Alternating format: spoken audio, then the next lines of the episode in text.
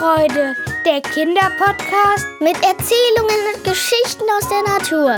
Für Kinder im Alter von 5 bis 9. Ihr hört jetzt die Geschichte Das verborgene Dorf von Emma aus der fünften Klasse. Es war einmal ein kleines Mädchen namens Emma. Sie lebte mit ihren Eltern in Ellerhoop, einem kleinen Dorf auf dem Land. Manchmal fuhr sie mit ihrem Vater auf einem kleinen Trecker durch einen verwachsenen Wald, ein Stück Land, das ihm gehörte.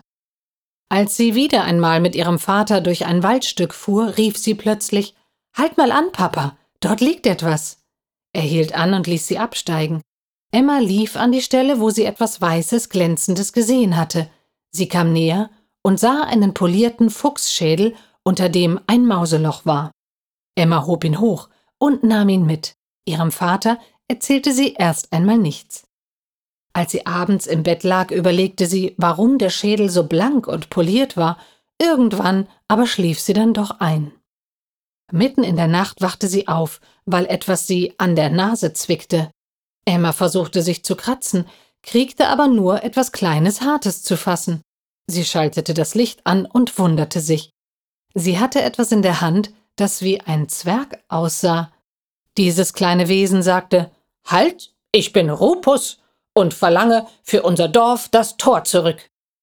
Emma benutzte nur die beiden Allzweckbuchstaben H und Ä oder Ä und H. Sie sagte Hä? Der kleine Kobold Rupus erklärte ihr, es gibt ein ganzes Dorf von Kobolden. Der Fuchsschädel, den du gefunden hast, ist unser Eingangstor. Er ist sehr wertvoll. Bitte gib ihn uns zurück. Ich würde dich auch einmal mit in unser Dorf nehmen. Emma flüsterte, um ihre Eltern nicht zu wecken. Natürlich gebe ich euch den Schädel zurück. Ich konnte nicht wissen, dass der Schädel euer Eingangstor ist. Sie gab Ropus den Schädel, und er sagte Vielen Dank und bis irgendwann. Ropus wollte gehen, aber Emma sagte Halt, warte, Rupus. Würdest du mich morgen mitnehmen? Aber klar, versprach ihr Rupus. Ich werde dich morgen um elf Uhr draußen vor eurem Haus abholen und sagte noch Bis morgen. Rupus ging und Emma schlief wieder ein. Am nächsten Morgen ging sie direkt nach dem Frühstück raus in den Garten zum vereinbarten Treffpunkt. Als Rupus kam, gingen sie zum Eingang des Dorfes. Rupus sagte, Du wirst staunen. Als sie hineingingen, musste sie wirklich staunen. Ein wunderschöner, riesiger Wald mit vielen kleinen Hütten. Rupus stellte ihr alle seine Freunde vor. Sam, sein bester Freund, hatte die beiden zum Eisessen eingeladen. Am Abend im Bett überlegte sie, dass die letzten Tage sehr abenteuerlich gewesen waren. Mit guten Gedanken schlief sie ein. Freut euch schon heute auf die nächste Folge von Waldzauber und Wiesenfreude.